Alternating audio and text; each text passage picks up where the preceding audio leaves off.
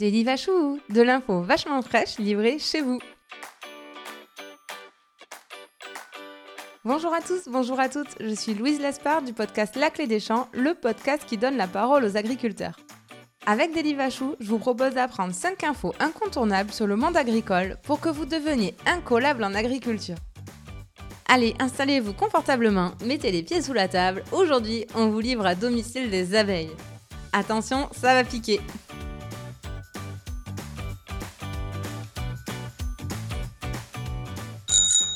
Première info, dans la ruche, la colonie d'abeilles est essentiellement composée de femelles. On a les ouvrières, ce sont celles qui font tout le travail dans la ruche, nous y reviendrons après.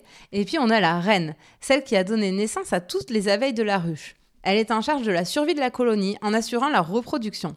Elle sort une seule fois dans sa vie pour s'accoupler avec une dizaine de mâles. Elle peut alors stocker plus de 700 000 spermatozoïdes qui resteront vivants en elle pendant 4 ou 5 ans. Cela lui permet de produire jusqu'à 2000 œufs par jour en été. Deuxième info, il y a aussi des mâles dans les ruches. On les appelle les faux bourdons. Issus d'œufs non fécondés, ils sont dépourvus de dard. Du coup, leur utilité est moindre puisqu'ils sont incapables de butiner et donc de ramener à manger à la ruche. Leur rôle se limite donc à féconder la reine. Les abeilles femelles n'ont pas envie de s'embarrasser avec ces garçons qu'il faut nourrir inutilement et ils sont donc régulièrement chassés et meurent de faim ou de froid. Vu qu'ils n'ont pas de dard, les mâles ne peuvent pas nous piquer, donc quand vous avez le malheur de l'être, la responsable ne peut être qu'une femelle.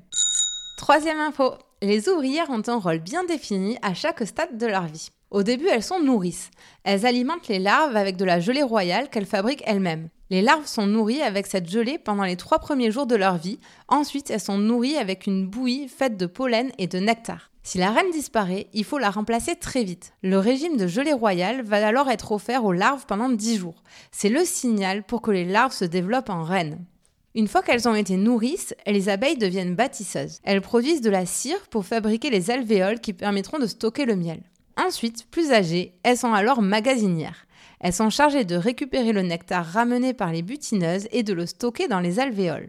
Elles enchaînent ensuite avec le rôle de gardienne. Véritable vigile à l'entrée de la ruche, elles contrôlent l'identité des abeilles et défendent la colonie de l'envahissement de ses ennemis. Et une fois qu'elles ont joué tous les rôles de la ruche et qu'elles ont de l'expérience, elles deviennent butineuses. Elles quittent alors la ruche pour récolter nectar et pollen et ainsi ramener à manger à toute la tribu. Quatrième info. Dans la ruche, les abeilles, toujours très organisées, ont une piste de décollage et d'atterrissage. Elles ont un système de navigation très poussé en fonction de repères au sol et du soleil. On peut quasiment dire qu'elles ont un GPS intégré. Lorsqu'elles ont trouvé un endroit riche en nectar et en pollen, elles réalisent une danse avec des codes bien précis pour indiquer le lieu de l'Eldorado à leurs collègues. Et c'est déjà l'heure de notre dernière info et pas des moindres. Les abeilles jouent un rôle essentiel dans notre agriculture via le phénomène de pollinisation. Quand elles butinent les fleurs, les abeilles se mettent du pollen plein les pattes. En passant de fleur en fleur, elles transportent naturellement ce pollen. Celui-ci sert à féconder les fleurs qui deviendront alors des fruits. Et oui, c'est le moment de réviser nos cours de SVT de 4e, accrochez-vous. La fleur est en fait composée d'un pistil qui, pour simplifier, est l'équivalent d'un ovule. Le pollen, lui, peut être comparé au spermatozoïde. Du coup, l'abeille amène le pollen et le dépose sur la fleur, et ce dernier va alors féconder le pistil. Suite à cette fécondation, la fleur se transforme en fruit. C'est quand même magique. Les abeilles jouent donc un rôle essentiel dans notre alimentation. Pour vous donner un ordre de grandeur, la pollinisation des abeilles et autres insectes pollinisateurs assure un tiers de l'alimentation mondiale. De nombreux agriculteurs font même des partenariats avec les apiculteurs pour mettre des ruches directement dans leurs champs. Depuis 1990, nous avons pourtant perdu près de 30% de la colonie. En cause, le réchauffement climatique, l'agrandissement des parcelles agricoles et l'urbanisation qui implique une suppression des fleurs environnantes. L'utilisation de pesticides et des parasites tels que le varroa sont aussi responsables de la baisse du nombre d'abeilles. Leur préservation est aujourd'hui une préoccupation majeure. Et voilà, vous savez tout. Rendez-vous très bientôt pour un nouveau délit Vachou, de l'info vachement fraîche livrée chez vous. Mais avant de vous quitter, si vous travaillez de près ou de loin avec les agriculteurs, l'information suivante va vous intéresser. La Clé des Champs propose désormais des formations pour les entreprises et leurs collaborateurs. L'objectif?